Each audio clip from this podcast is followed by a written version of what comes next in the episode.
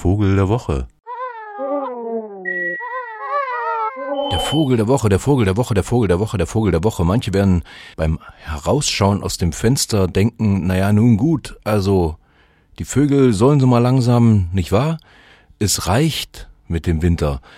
Und wenn man da mal genauer hinguckt, was da so an Vögeln mittlerweile sich rumtreibt, naja, Frühling ist das nicht.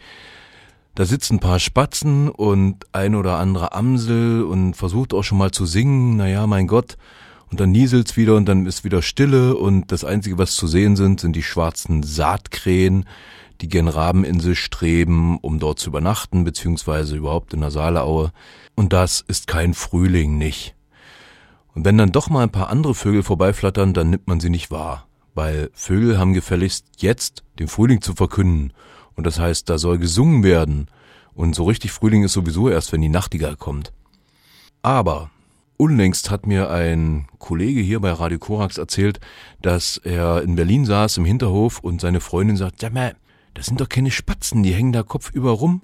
Und sie kriegten dann raus mit einem Buch auf den Knien, dass das also offenbar ein Birkenzeisig ist, ein Wintergast also aus Skandinavien oder Nordrussland und fast so aussieht wie ein Spatz. Und da musste ich mich erinnern daran, dass das einer dieser Vögel ist, die bei normalen Menschen, glaube ich, so eine steile Stirnfalte äh, aufs Gesicht zaubert, nämlich wer zum Teufel interessiert sich für sowas?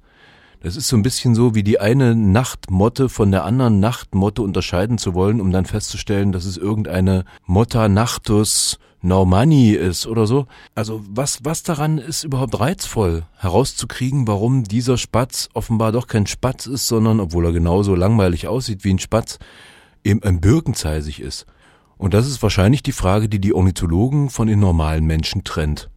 Zumindest hatte ich den Eindruck, als ich mal mit einer Ornithologen-Fachgruppe das Geburtshaus von Alfred Brehm im Thüringischen besucht habe. Da war dann auch eine kleine Exkursion durch dieses echt langweilige Tal ich habe den Namen vergessen und das sei mir auch verziehen an dieser Stelle. Da war wirklich nichts los, wie in ganz Thüringen ja irgendwie nicht. Und also lief ich durch dieses Tal und die Leute hm, beobachteten mit ihren Fernlesern genau besagte Wintervögel, nämlich Spatz und Spatz und Amsel und Kleiber und vielleicht noch eine Kohlmeise. Und dann diese Birkenzeisige, die dort irgendwie auch gerade zu Gast waren. Und dann erzählte der eine, der älteste von allen aus Halle Neustadt kam dass sie mal in Halle Neustadt Birkenzeitige gesehen hätten und das wäre ja wohl großartig, weil da kommen ja kaum Vögel hin. Und dann war unter diesen Birkenzeisigen dann auch noch ein Polarbirkenzeisig. Was? Ein Polarbirkenzeisig? riefen alle ganz erstaunt. Unglaublich, erzähl mal, erzähl mal. Und dann erzählte er, dass also irgendwie einer von diesen ja doch mausgrauen Vögeln sich irgendwie unterschieden hat und ein bisschen heller war, so am Bürzel, wo der Schwanz anfängt. Und dann nach zwei Stunden zitternder Beobachtung in der Eiseskälte in Halle Neustadt herauskriegten, dass also unter diesen nordischen Gästen ein ganz und gar seltener nordischer Polarbirkenzeisig auftauchte. Und dann habe ich gedacht, naja, also Darwin hat das ja irgendwie alles schon geklärt und die Brehm-Brüder wussten auch, wie das so ist mit den Unterarten und dass dann vielleicht auch ein bisschen sich das Gefieder ändert, wenn sich ein Vogel irgendwo ansiedelt, wo er vorher noch nicht war.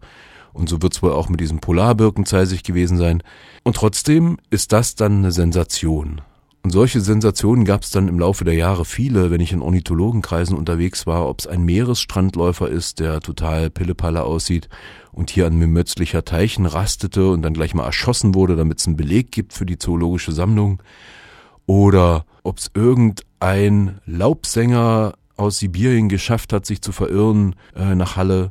Auch dann gab es dieses erstaunte Ansehen. Und dann habe ich überlegt, vielleicht ist ja auch was Schönes dran, weil diese Menschen die nehmen etwas wahr, was wir schon lange nicht mehr wahrnehmen, nämlich die klitzekleinen Unterschiede jenseits der Zweckmäßigkeit. Also es ist eben nicht der Pirol, der unser Auge erfreut, und es ist nicht die Amsel, die morgendlich endlich mit ihrem flötenden